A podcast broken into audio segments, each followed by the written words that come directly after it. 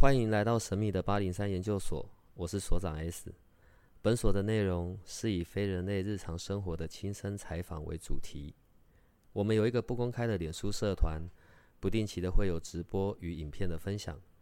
如果你要加入，记得通关密码是 S。欢迎你和我们一起探讨未知的维度空间，以及各种神秘又有趣的内容。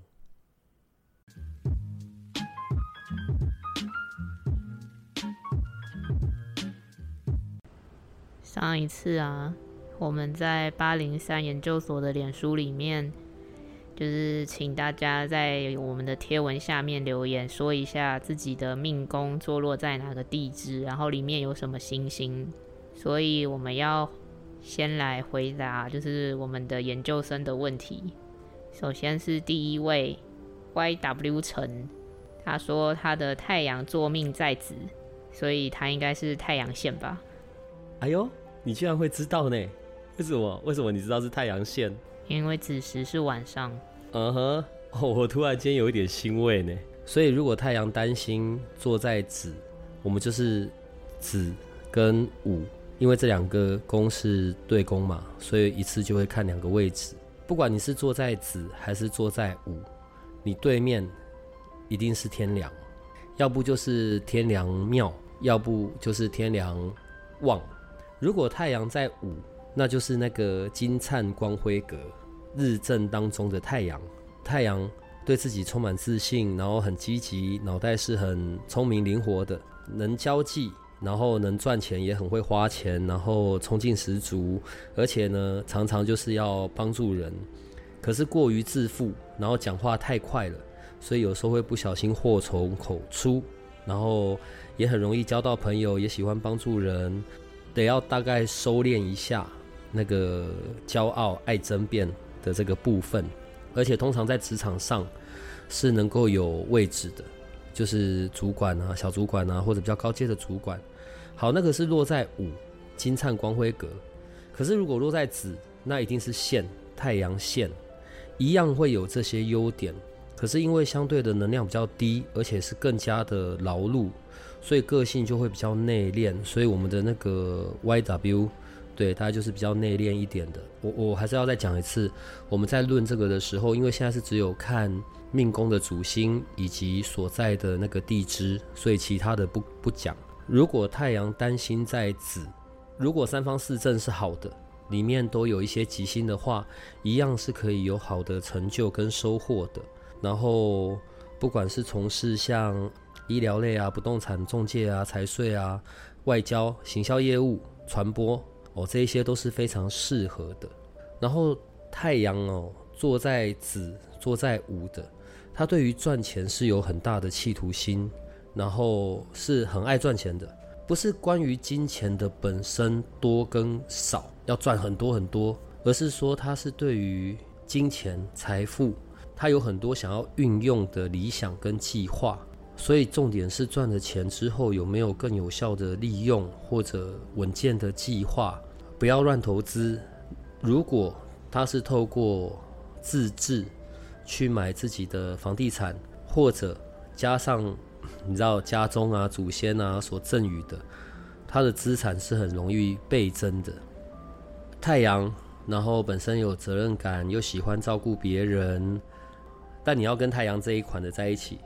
你可能就是要比较顾家啊、温顺啊，不要跟太阳吵架，很妙哦。通常跟太阳在一起的依赖心也比较重，不是那种很黏的啦，就是反而因为他可能已经习惯了让太阳来做主了。OK，所以如果呢，你可以接受这一种规范，就比较不会容易有什么争执。所以这个是太阳，而另外。因为太阳落在子，所以呢，可能要小心过敏啊，然后呼吸道这一些的问题。另外，可能像牙齿啊、四肢啊、骨头啊跌倒，尤其又落在子，所以晚上不要太晚睡。对，这一些就是太阳单颗坐在子的时候，这样可以吗？那接下来是下一位。是俊家，他是双主星座命，天机巨门，作命在有。有时候我们看双主星，也会看在他人生中的前半段跟后半段，可能他的前半段是比较走巨门，然后可能在中年之后就会比较走天机。我们在看双主星的时候，会是用这个样子来来论断的。天机巨门坐在卯或者坐在酉，因为这是对宫嘛，所以就会同论。如果他是在卯。就是积聚同灵格，如果他是在有，那就是积聚化有格。积聚化有格，也就是军师格，所以他的才华很高，聪明，喜欢学习，口才很好，然后思虑很敏捷，多学好学，然后对于哲学啊这些古老的文化是有兴趣的，相对比较固执，很难被说服说服。如果三方四正能够有禄全科，或者是有禄存，以及其他的吉星，就会比较减少他那一种想很多，然后很难决断的那种心性，然后而且升迁跟贵人给的机会会变得比较多，而且都是往好的方向的。可是如果没有吉星的话，万一不小心有逢到空劫，然后或者是化忌，那就险阻变多了。内心的烦恼啊，优柔寡断啊，然后劳心劳力，再加上原本的固执，就会变得很没有效率，容易去到怀才不遇了。那我们刚刚讲嘛，这两个到底有什么不一样？如果是积聚同龄格，那就是天机的聪明、变通，然后加上巨门的这种口才谋略。如果有吉星，那就很智勇双全、智谋双全呐。好不好？然后如果是凶星的话，就很容易华而不实了。好，可是如果是在积聚化有格，天机呢属木，巨门属水，然后有功呢又是金，金克木，所以在如果是这样子的状况的话，就比较需要比较多的吉星啊，在三方四正，对于他的能量上面就可以比较提升了。那当然，他们还是有一些天生的优势啊。分析的能力很好，有福印哦，祖上积德的那一些很福气的能量，然后锲而不舍，很耐性，然后思考周到，想会想很多的，口才也会很好。小心一些盲点呐，固执，一直在讲要小心固执，然后恃才傲物，然后想的太过多了，而且有的时候想多，晚上又不好好睡觉，就会去到了。消极负面，而且很没耐心。对，天机巨门的没耐心，跟紫薇七杀的没耐心，大概是可以做好朋友的。OK，事业运哦，在比较年轻的时候，比较那么的，比较没有那么的顺，比较晚，他们要比较晚一点，所以他不太适合太冲，一开始就去做创业。可如果他是在职场，他是都会有贵人的，然后而且啊，他们很容易在职场里面会被会被调动部门，因为有那些表现的机会以及本身的能力，但会有影响的就是他个人的适应或者喜不喜欢呢？对，因为他的喜欢不喜欢，有的时候会成为阻碍，阻碍他自己的，阻碍他自己往上的那个原因呢？OK，然后。国外事务啊，然后或者是宗教类的、艺术类的、进出口贸易、贸易、运输，这些都很适合。积聚呢是很注重生活跟享受的，好吧？然后也喜欢钱，可是呢不赚辛苦钱，喜欢轻松财，然后有的时候不小心就会多花。花的比较多，超过的预算在休闲这件事上面，不太擅长理财啦，所以最好找一个会理财的另一半吧。如果他是能够注重长期的稳定，他们的获利比较可以是往这一块的。然后另外，因为有祖上的这种庇应，有的时候会有一些获得别人的馈赠或者是意外之财，OK，所以这样子就比较。不会浪费掉这些机会啦。然后呢，也是那一种，也是那种外贸协会的啦。对，男的要帅，女的要美。如果要找另一半的话，而且呀，某种程度，那种积聚的人哦，有点被虐狂吧？因为积聚本身的个性，然后又要找这种外貌协会的，所以他的对象呢，可能那种相处上面，有的时候会有，我不是说那种精神虐待啦，就是积聚的人可能会很受不了那种一下热情一下冷淡呐，然后一下好像很积极要黏在一起，一下又又好像很很想要一个人的空间这样子。好啦，反正如果了解这些小小美嘎哦，积聚的人是可以好好在一起的，好吗？然后积聚的人，精神方面的疾病，我不是说那种会有什么什么躁郁症那一种，不是，因为想的很多，然后内在的那一点点的阴暗面，所以好好睡觉，睡眠充足是积聚的人的能量的正向能量的一个来源，好不好？所以就小心这方面的疾病吧。所以像我这种只有巨门做命的，就是前半生、后半生、死后、生前都困在巨门里。等讲到你的再说吧。你的没有到那么夸张，好不好？你都已经快要老了，所以你已经快要进入了那个你的身宫跟迁移宫的那一个部分了，所以不用想成那样。那我们来看。第三位的，第三位是圈 A 呢？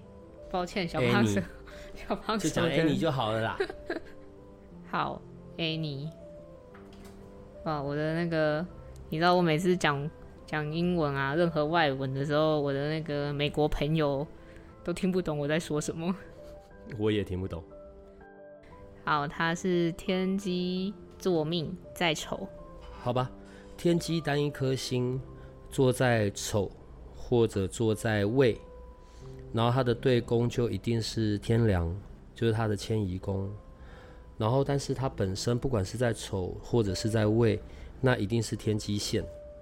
天机这一颗单主星哦，然后有脑袋，然后有口才，然后敏锐，然后有那一种洞悉的那种能力。所以他的工作可能常常是要动脑的，天机的人，然后是很态度积极、认真的，当然就会也比较劳累。天机的人如果要在职场上有更大的成就，要走专业、专业路线，他的学历、他的专业技能的这一些提升呢，才是对天机在职场上的一个一个重要的的帮助。不然就很容易落到说可以说很多，但实际操作是比较没有办法通过的这样子。像天机就很适合在大企业里面，他有这样子的职场运，再加上我们刚刚前面讲的，如果他的专业再加上他的口才，那就会非常适合他。例如我们讲专业经理人这种，可能就很很多是天机的。当然技术技能。所以，例如像什么厨师啊，然后艺术的鉴赏啊、导游啊、进出口、中介、业务、摄影，这些都很适合是天机这样子的人。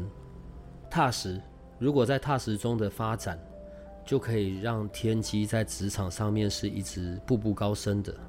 天机有对于钱就比较走随遇而安呐，当然。他也相对的，你知道他对宫天梁，所以他也很容易有偏财或者别人的赠与，看起来没有那么重钱财，但不是表示说他就很不爱钱，也不是那样子的。如果遇到机会，他是可以冲的，但要留意天机的人就不太适合合伙，也不要做保，也不要随意的投资。然后随着年龄的增长，个性的稳定。如果他是有像我们刚刚所讲的那样子踏实的一步一步的，他就可能是年轻的时候是比较辛苦的，但到年纪大一点就会有不错的那一种财富的累积。天机啊，他会很在意他的对象是不是有才华能干的、有领导力的，对，因为这是可以跟天机互补。天机本身的相处要能够。要自己是比较能够开放的，不要是那一种很很限缩的或者很限定的，这样跟另一半就比较不会有那一种争执，或者是心里的不安。反正就相信嘛，好吧？那天机的人，刚刚前面有讲嘛，就像天天机巨门做命一样。那种躁郁啊，然后想太多的那种部分，他唯一调节的方式出口就是好好睡觉，让自己是精神充足的，就不会比较不会困在脑袋的那一种困扰里面了。另外，肠胃方面的疾病或者呼吸系统方面的疾病，都是天机的人要比较小心一点的。所以这样子三个讲完了，收工了吧？还有很多研究生正在排队等待所长的回答。那所长会每一集就是三个三个这样为大家解答。明明就是你限定的，因为我怕讲太多，就是所长后面又要录到生气。没有那么爱生气了。然后嘞，紫薇七杀没耐心是你自己讲的。嗯哼。那我这边。就是我们已经讲过了很多，就是关于紫微斗数的一些东西。但是，虽然小帮手比较偏向无机论者，但是有的时候我也会觉得有些事情的确是，就是大家常讲的命中注定吧。就比方说，可能也是因为我是巨门线，所以比较多愁善感，比较黑暗。多愁善感是比较好听的说法。因为你看嘛，像是之前我们曾经讲到，就是我在二十几岁的时候，就是出了些皮肉伤，就不是大伤，但是的确就是有伤到，就是所长所讲的，就是可能脚啊，然后车祸啊这一类的事情。所以这真的不能算是某种命中注定嘛？就是我们又要回归到宿命论。当然，我不想把就是所有的事情，就是我们的一生，可能就是已经被。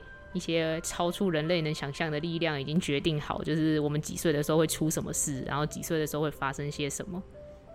但是，像是我们用紫微斗数或者是任何一种就是算命的占卜的工具来看，我们这一生可能可能十年之间会发生什么，然后下一个十年又会发生什么，这一些我们不能够算作这是宿命吗？就是命中注定了，那它就发生吧，就这样了。我要先讲，这是我最后一次来回答你关于宿命论这件事。宿命论会影响，会成为你在学习命理方面的阻碍。但这是我最后一次跟你讲这个部分了。我现在先问你，学命理的目的是为了什么？逢凶化吉。还要想那么久？逢凶化吉呢是比较被动性的，比较不积极的。如果用积极一点的说法，是想要能够趋吉避凶。可是人的个性，人的个性真的是趋吉避凶的吗？从我的观点，我认为人的个性是趋凶避吉的。为什么我会这样讲？在我要回答关于宿命论这件事之前。我有两个部分，我要先带你去看一下。那第一个先讲那个集市方好了。你跟我们的小编，你们都要弄集市方这个东，你有在用吗？你除了把他们做出来，然后让我们的研究生或让我们的听众可以看到，你们有在运用集市方吗？我每天早上起来就过来了，哪有时间那个十五分钟在那边走啊？那只是你要不要的问题。那只是你愿不愿意早一点起来。好，你要记得你刚刚回答我的这个字眼哦，因为这个相对的也代表很多人的字眼。可是如果你明明知道运用集市方可以让你很多东西都不同，或者是可以累积积累一些气运的东西，那你为什么不做？之前有讲过，就是如果有研究生来问过，然后我们好像也有讲过。就是假设我们真的没有那个十五分钟，就是往那个方向去散个步、买个早餐，可以放就是水在那边。那有研究生的回馈是说，他真的觉得有用。你没有回答我的问题啊？你为什么不用？你为什么不照着上面的那些方位跟时间做一些事？你为什么没有运用在你自己生活里呢？因为我懒。重点来了，因为你懒。懒的这件事情，这是一个习惯。对吧？可是这个习惯是今年累月被产生出来的，所以这是一个信念上面所造成的。先讲集市方吧，在以前呢，还没有像现在网络这么发达的时候，你知道每年的时候，每年年底就是农历年初，哦，我们就要想办法去买到那一种有人先编好的，未来一整年的每一天，八门的方向在哪里，每一个时辰，每一个时段，好，然后那一个可以运用的。奇门方在什么位置？那是以前，然后到现在，呃，网络比较发达了，可是奇门方还是有很多是错误的。即便有 A P P，我们这边所所使用的或者我们所去找到的都是非常精准的，而且我们只有放生门、开门、修门，它的可以运用。你知道，在中国，甚至有人用这个方位，光是每天的提醒方向。这些都是有在收费的。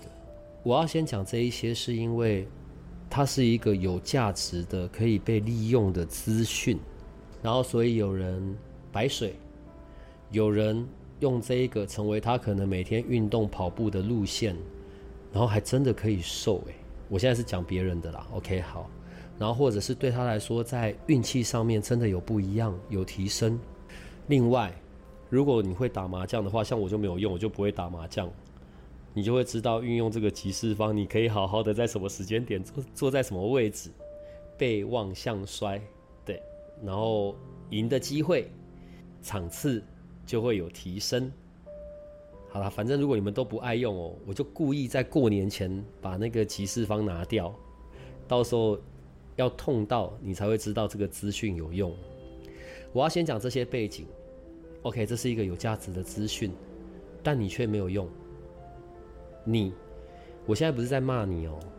你刚刚所讲的可能也会代表很多人，因为懒，这个懒是后天所养成的习惯，但是在这个习惯的背后是有信念的。这个信念每个人就不一定了，可能就觉得哎，反正可以明天再开始，可以后天再开始，可以随时随地后再开始。你觉得这个习惯，或者像这样子的信念，它是你一出生就有的吗？还是你后天才有的？后天才有的。后天才有的嘛。好，我现在要从这里开始进入关于宿命论的这件事，好吧？我问你哦，你什么时候知道你是巨门线的？就半年前的事吧。哼，什么时候知道的？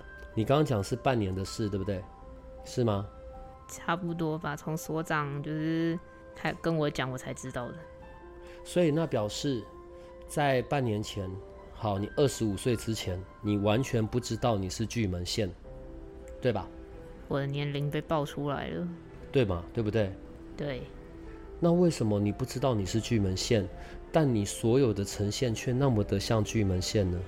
你这样可以理解我在问这个问题的意思吗？我觉得这就是一个最有趣的地方了。如果我们所在运用的这些工具，我们拿掉“命理”两个字吧，在中国，在东方的这些思想里，我们可能运用的东西叫做紫微斗数，然后紫微斗数的时间非常非常的长了，然后或者是在西方的占星术、人类图，这些都是所谓的跟命、跟命理有相关的。那为什么就没有那么多的宿命论？而且照这样看，十二星座不是更惨？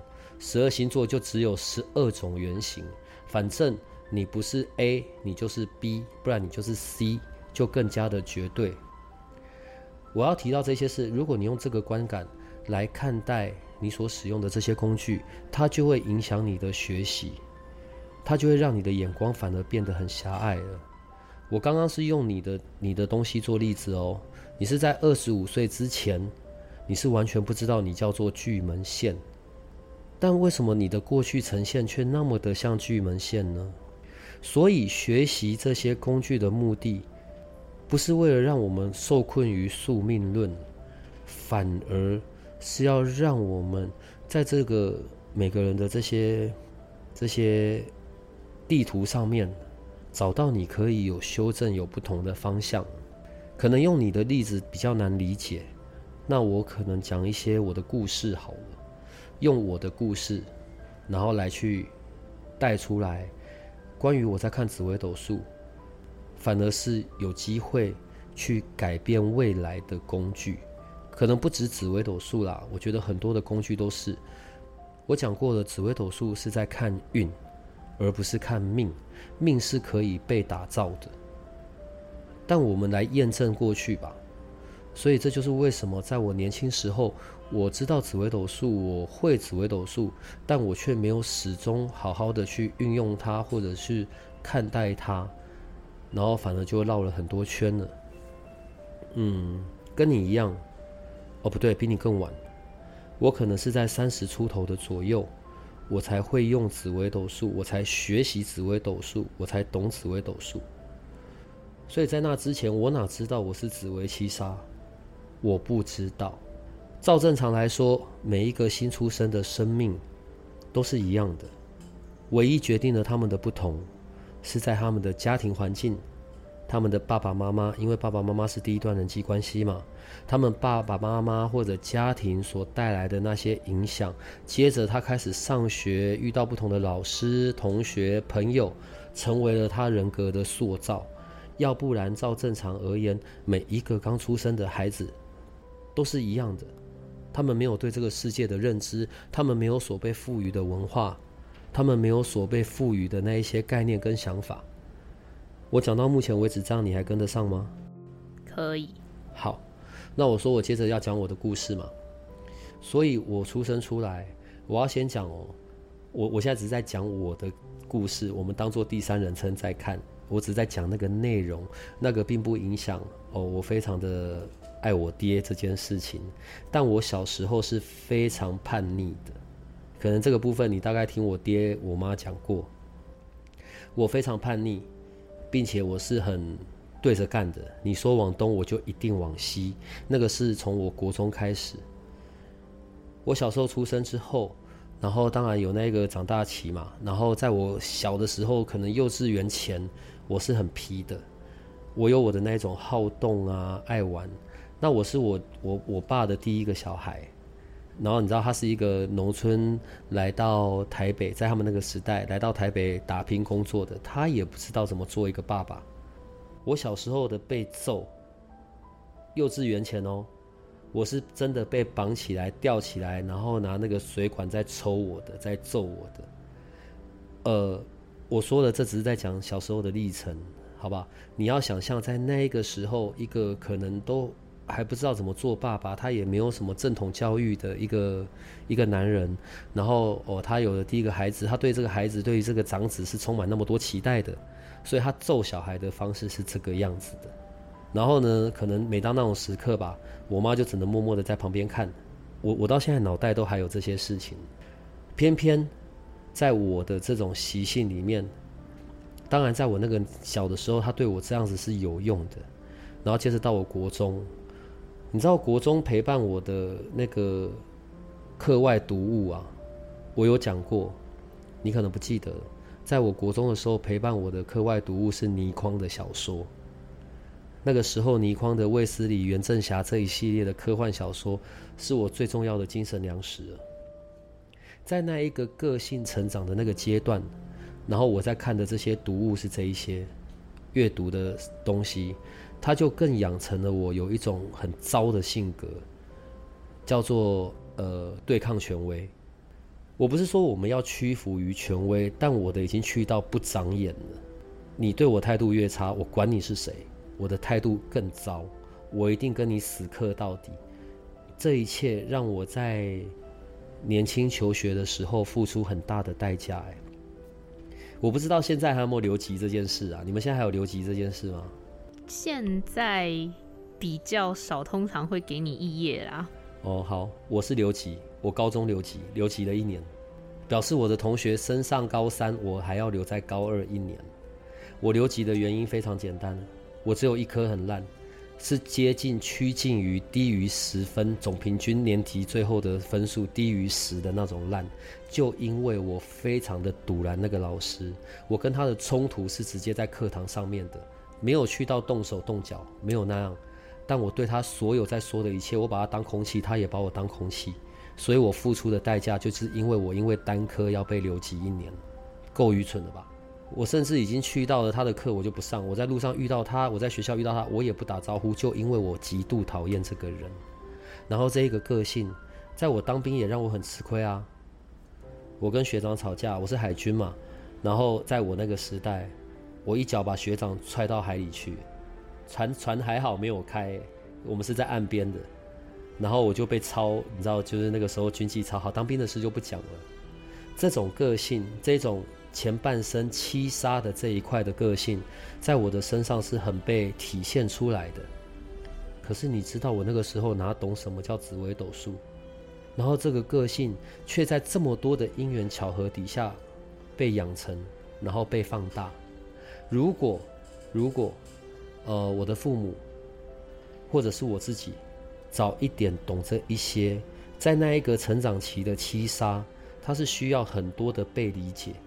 然后他需要有一个导师，有一个方向，把他的七杀的那一种煞气、那一种冲突、冲动，把它转换到好的地方的。可是没有啊！我现在讲这些不是在怨怼我那个成长的环境。我说了，你要把它当做是别人的故事在听，因为有这一段，所以我们回过来看我们的历史，到底哪来的宿命论？这一些就是莫名其妙的。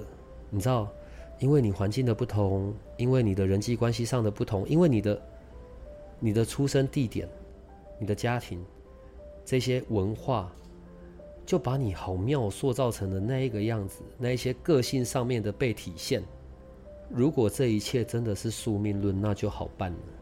我觉得每个人生活就可以很简单轻松，然后就可以去提早预知很多的风险，偏偏就不是啊。重点来喽，我们是不是在命盘上面有十年大限，每十年走一轮，每十年走一轮，对不对？我们真的有在汲取教训吗？所以这为什么？这就为什么我在节目里会讲到，你真的有去汲取，在你的生命中，可能每隔一段时间会发生重复的事，也许事件是不同的，但结果却都很像。这一切全部都是个性所使然。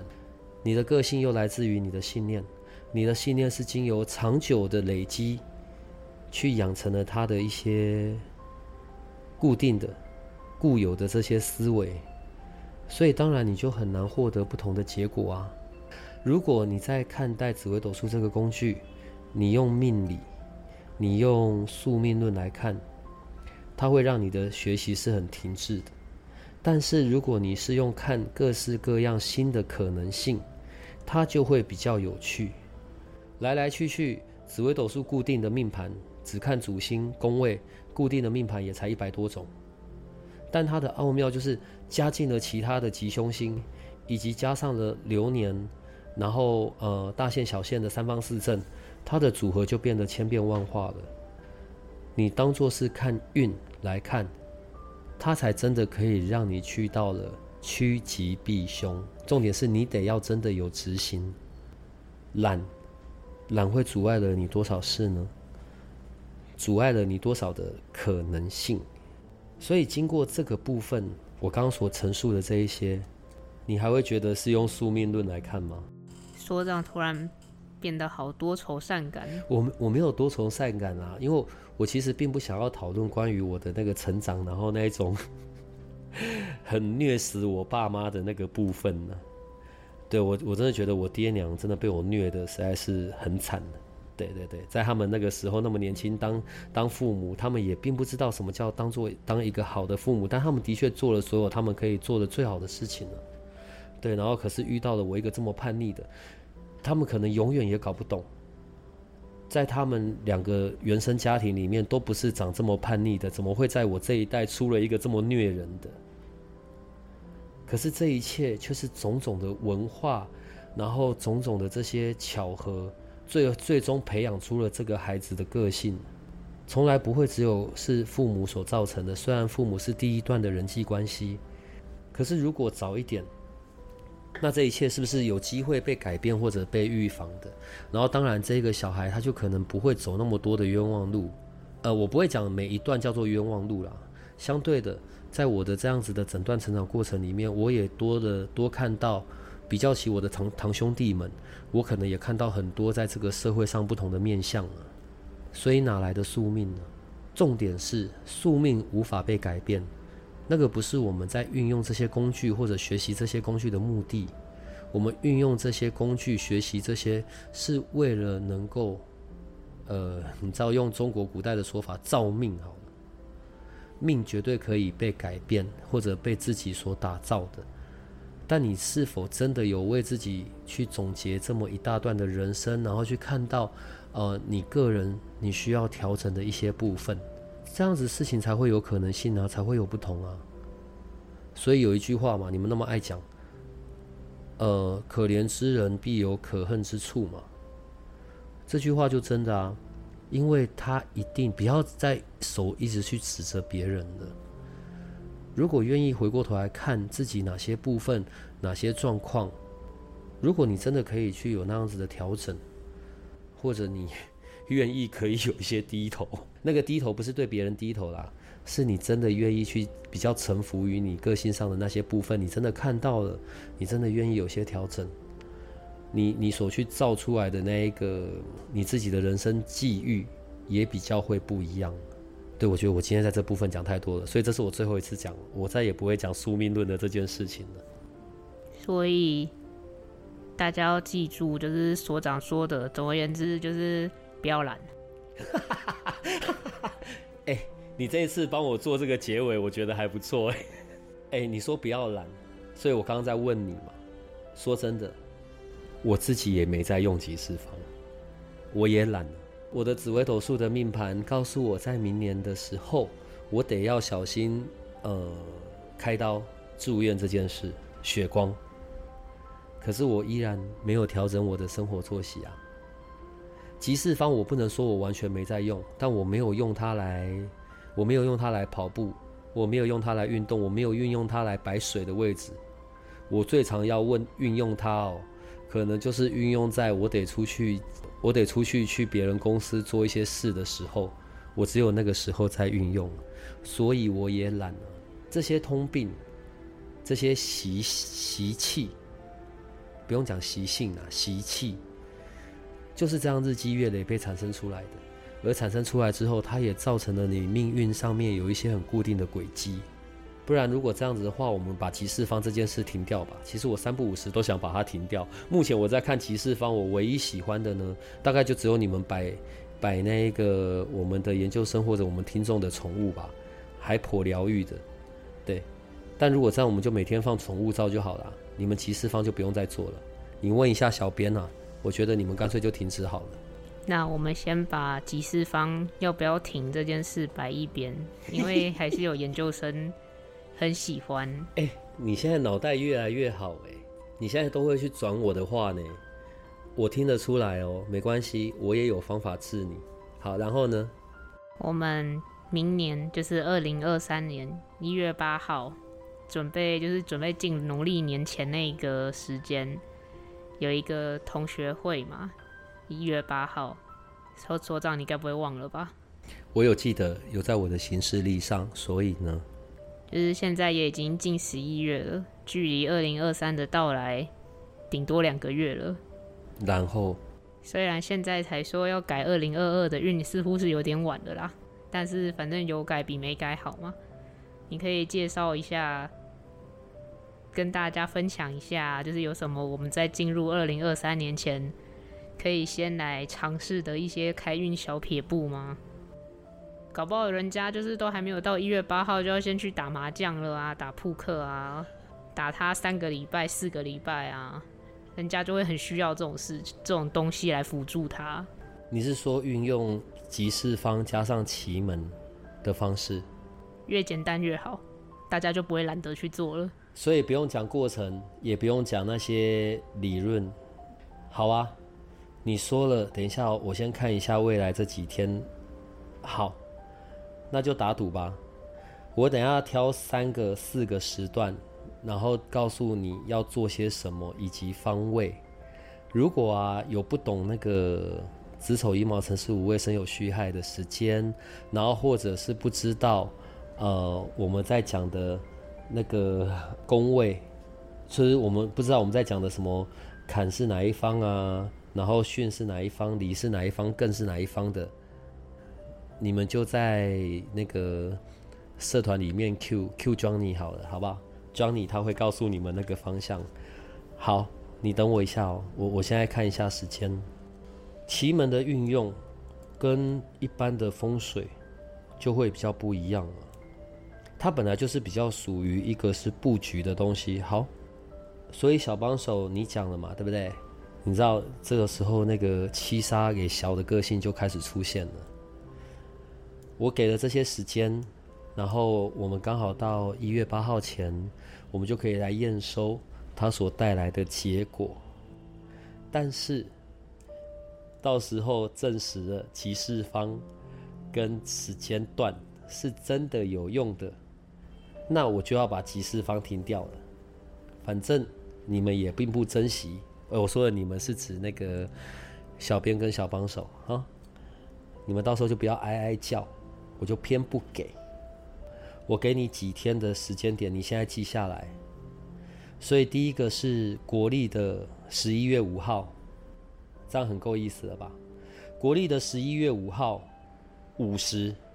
如果啊，你是从事文化教育类的，然后或者你是做老师、做保姆的，然后或者你是学生，你要提升那个在你在你的事业上面，在你的工作上面，或者是在你学习上面的这些不一样，你就要用十一月五号的午时，然后在方位砍砍工，我就偏不讲方向。放上一个红色的中国结，呃，首先你那个地方，你那个区域要是清干净的，干干净净的，然后就摆上一个红色中国结就好了。摆上去之后，如果你是那种挂壁式的，你就找那种贴的的挂钩把它挂上去吧。另外，谈恋爱吧，我要先讲哦，这个只是针对方位跟时间的奇门布局，我没有去看你其他的位。但基本上，你照着我们所说的方式去做，我想快两周，慢一个半月。但你东西放上去，你三个月不能动了，你就会有感了。但因为我我为什么我现在这一段要先讲？因为我接下来要讲的是跟谈恋爱有关的。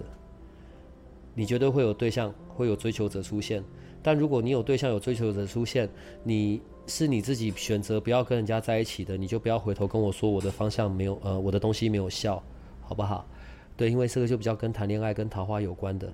来吧，十一月六号凌晨的子时，在你的巽宫，你可以放上圆形的镜子，圆形的，或者是你找一个位置摆上那种。你有没有看过有一种陶瓷的那种饰品，是两只天鹅？两只天鹅，然后面对面，头顶在一起，很像一个心形的东西。你就在那里摆上那个，嗯，那个是一个好时间。另外再来，十一月六号，十一月六号的十一月六号的卯时吧。如果你是主管、老板，你是有自己公司的，你就一样在你的训工。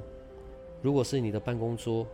你也可以看你办公桌的位置，去分分成那九个宫位，在你的训宫摆上红色的中国结，然后另外再来是十一月六号的午时，然后如果你是开店的，诶，那一天那个时间不错。如果你是开店的，你是自营商开店的，你就用那一个时间，然后在你的坤宫摆上个聚宝盆吧。聚宝盆的方式。重点是那一个碗是陶瓷做的，那里面你想怎么放，你怎么看你会开心？你要摆水晶，然后加上钱币或者什么的，你开心就好。在你的坤宫的位置，五十，把那个聚宝盆摆在那个坤宫里面。再来是十一月七号那一天最好最好的时间，一样早上的卯时，在你的离宫。如果啊，那个时间点，如果你是呃自己开店的，或者是自己公司的，OK，你就是放聚宝盆。如果啊你是主管、老板、业务人员好，你就用我刚刚前面讲到的红色的中国结；如果你是学生，你就是用文昌笔。文昌笔的这种意象的，不管是玉啊、水晶啊，对，那我现在讲的这些都是很好可以买得到的。而且，如果小帮手你这一集录音出去的比较早，他们有比较早听到，他们都来得及准备，把我刚刚讲的那些物品摆在离宫的那个位置，然后最后多送你一个时间呢，十一月八号申时，十一月八号的申时。如果你都错过了刚刚讲的那些时间，你最后一个可以用的时间就十一月八号的申时，在艮宫。如果跟人员、跟土地买卖、跟做业务有关，你就在艮宫摆上红色的中国结。如果你看的是桃花、人缘、爱情，你就一样用圆形的镜子。我讲了什么就是什么，圆形镜子。就不是方形镜子，就不用再来问奇怪的东西了。因为我现在讲的这些是非常快速、简单，然后可以让你快速的去收到哦，原来集市方可以这样运用的。在那些时间点摆上这些东西之前，有一些事你要先做。哎，我很难得看到小帮手这么认真在写笔记。哎呦，太好笑了啦！在那个在那个时间点。到之前，你你你刚刚所准备的，不管你是准备红色中国结啊，还是聚宝盆啊，还是我刚刚讲的那种天鹅啊，头顶在一起很像一个心形的，你所准备的那个东西，你要先净化过。不管是你是用水洗中国结那我就不用用水洗的，其他你至少聚宝盆你得洗一洗吧。你要是洗过的干净的，然后或者你要有用香来做过净化。同时，你在做那个净化的时候，我现在所讲的都只是你在用的方法，但是跟宗教信仰是没有关系的。你可以用那个，嗯，好吧，用六字大明咒就好了。你可以把它放在你的手上，然后不管你是要念六次吧，念六次六字大明咒。这个你上网找你就知道怎么念的了，好不好？跟宗教没有关系，跟你的信仰是无关的。那一个专注跟去念那个大明咒，都可以去为你所拿的这个物件去加持那个能量了。当我给你的那个时间到了，你不用提早先做。你要是我给你的那一个时间，那个那个时刻，时刻一到，你要放的那个位置。你才开始去把那个位置做干净、打扫干净的做动作，不管你是要擦桌子啊，还是你要扫地啊，就是那一个那一个区块，你要是让它清理很干净的，清理干净之后，你才把那一个物件摆放上去。你要摆放去之前，你那个物件，你就先在那一个位置上面画出那个八的那个字形。八的那个符号，一二三四五六七八的八，它倒过来看是不是无限大的那个符号？你要先带着那个拿着那个物件，然后在那上面画出来之后，你再把它摆上去。摆上去之后，你要专注，你要把你的意念去放在那一个那一个你要摆的那个风水物件上面，然后你用。谢谢来做开头，这一边是最重要的一个部分了。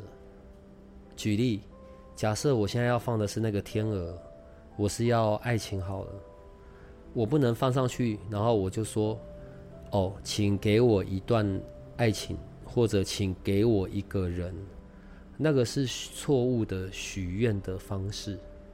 当我提出了这个要求，当我说我要。那就表示，因为我没有，我没有，所以我要。这个是一个很匮乏的状态，所以我才告诉你，你要用谢谢，而且是假定已经有了。所以，如果刚刚那个情境，我东西摆上去之后，我就会对着这个东西许愿：谢谢你给我一段我想要的爱情，谢谢你给我一个我呃很适合我的另一半。你要用这个方式来做祈愿的这个动作，然后谢谢。这个物件、这个方位、这个时刻，让你是心想事成的，都做完这一些之后，呃，你可以谢谢一样嘛，心里讲就好了。我说了跟信仰无关，你可以谢谢呃九天玄女，然后奇门的历代历代祖师，就这样就好了。为什么会是九天玄女？因为相传奇门是以前用来打仗的，然后是九天玄女传给皇帝的。那反正对我们又无伤大雅，也没有叫你要去信仰他或拜拜他。在我人生长这么大的阶段，我也没有真的见过九天玄女或者去过九天玄女的庙啊。但你就做好这些感恩的事情就好了。两周到一个半月内。我觉得你大概就可以很明显的看到事情不一样，然后我就要给他提提示方给他停掉，对，你小的那一面就出现了。你哦，现在很会凹我，我凹那些老师，然后你很会凹我，哎，那我今天稀里糊涂讲的有点过头了，嗯，所以请问小帮手满意了吗？总之大家要记得不要懒，然后所长说的就试试看吧。一个半月、两个月、三个月，也许你想想要的那些东西，你希望改变的状态就会有转机。哦，等一下，等一下，我要补充一下，如果你的这些方位，你把它缩小的看，可以用在你的办公桌上；你把它放大的看，那当然就是你的办公空间，或者你的房间，或者你的住宅。我要讲的一个重点是，如果是住宅，你的在我刚刚所提过的这些方位里面，你家是有摆神明桌的。那你就不要用那一个时间跟方位，反正遇到跟神明桌或者神明有关的，你就撤掉，你就不要，你就不要用我刚刚讲的那一个，好不好？神明的事情我们就不要碰到。好，我补充完了，所以今天到这样可以了吗？那所长可以跟大家说拜拜了，再见。对我很我很认真的在赶新教材的东西，呃，十二月一号就会正式上线了，就这样。好，那大家。我们一月八号在线上相见喽，拜拜！如果你喜欢我们的节目，请多帮我们分享，并且鼓励订阅，让八零三研究所可以持续成为你探索灵能世界的另一只眼睛。